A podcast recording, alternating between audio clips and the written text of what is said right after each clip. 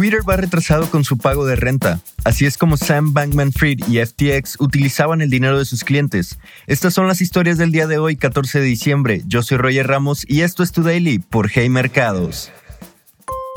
Musk abre subasta por artículos de las oficinas centrales de Twitter. Se reporta que Twitter va retrasado por varias semanas con el pago de renta de sus oficinas centrales en San Francisco.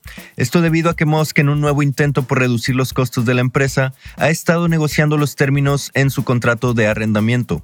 Al mismo tiempo, la empresa está tratando de obtener dinero por cualquier fuente posible, incluso subastando muebles, electrodomésticos y objetos memorables de la compañía, como una estatua del logo de Twitter, una escultura gigante en forma de arroba entre otros artículos menos interesantes. La subasta se llevará a cabo en línea el próximo 17 de enero y se cerrará al día siguiente. Un cambio secreto en el software de FTX permitió usar ilegalmente el dinero de sus clientes. Ayer platicamos la historia sobre Sam Bankman Fried siendo arrestado en las Bahamas por defraudar a miles de inversionistas a través de su plataforma de exchange de cripto, FTX.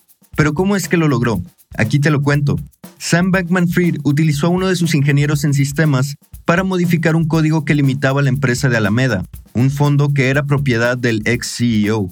Con este nuevo código, Alameda burlaba una función de la plataforma que habría vendido todos sus activos si perdía demasiado dinero. Además, este cambio le permitía al fondo seguir tomando fondos prestados de FTX, sin importar las garantías que respaldaban estos préstamos. Pero ahora con peras y manzanas.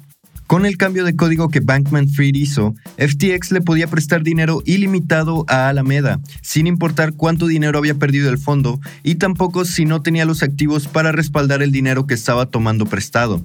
Y la cereza del pastel es que los miles de millones de dólares que FTX prestó en secreto a Alameda no venían de sus propias reservas, sino que eran depósitos de inversionistas en FTX. Bankman Fried ha pedido disculpas a sus clientes y a pesar de todo esto, ha declarado que personalmente no cree que tenga ninguna responsabilidad penal, ya que nunca intentó defraudar a nadie. Ahora con noticias nacionales, Megacable le dice no a Televisa.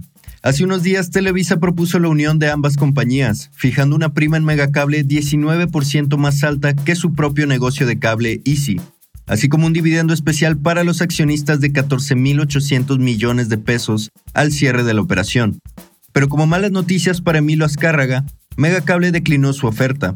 El Consejo de Administración de Megacable analizó a fondo la propuesta y resolvió por unanimidad rechazarla. Esto debido a que, de acuerdo con el Consejo, su plan de negocios para los próximos años parece ser mucho más prometedor que la oferta de Televisa. Además, añadieron que Megacable no está a la venta para ningún postor en este momento. Solo el tiempo dirá si esta fue una buena decisión o si Megacable acaba de dejar pasar una oportunidad de oro.